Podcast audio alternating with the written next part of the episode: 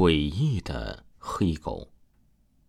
十五年前，也就是一九八六年，陆雪的母亲围着坟头除松了几块田上种下的南瓜。夏天，南瓜木满坟头的爬，到秋天呢，还是不断的开花结果。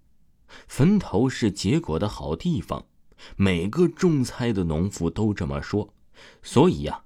村人园子的坟头，春夏都青藤茂密，秋冬被枯草淹没。人在上面践踏，像踏着自己的土地。这年呢，陆雪的母亲舔着大肚子上姥姥坟头摘秋天结出的南瓜，忽然觉得一阵腹痛难忍，动弹不得。十分钟之后才恢复正常。下坟时啊，他在泛黄的瓜叶之中发现了可怜的小生灵。小小的、奄奄一息的黑狗，它身旁是一个比老鼠洞稍微大的黑骷髅和丁点露出水面的朽木。那个黑洞使陆雪母亲呢有着一种瞬间的晕厥。这年夏天，陆雪降生，小时候的黑狗是忧郁的温德老年少成，它总是能低着头，眼睛朝上的翻看人。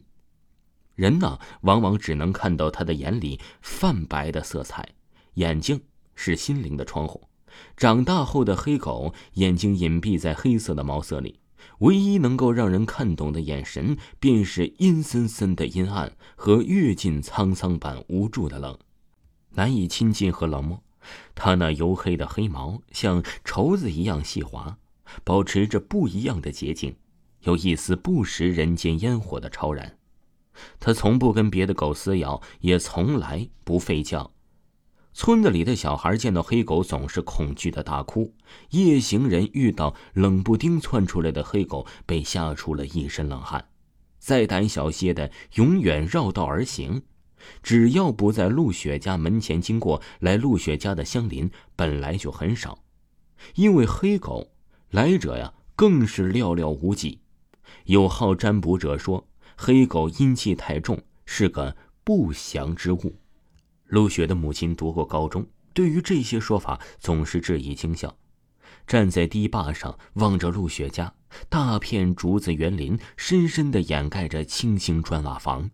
僻静若幽的斋里，忽然出现的野居，怕人怀疑啊，那里住着鬼狐精怪。走在橘子园的陆雪母亲。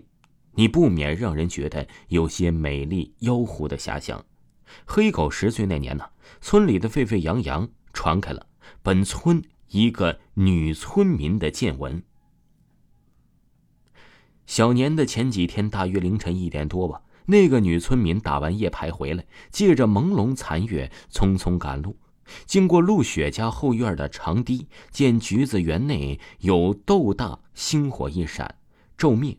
女村民揉了揉眼睛，继续赶路，忍不住的又回头看了一眼，却见陆雪姥姥的坟头立着了一个黑影，瞬即烟消云散，只觉得双腿发软。这个晚上他迷路了，他在橘子园那附近的绕来绕去，上个梦游神。天亮的时候面色蜡黄，回家呀便瘫倒在床上，睡了三天三夜。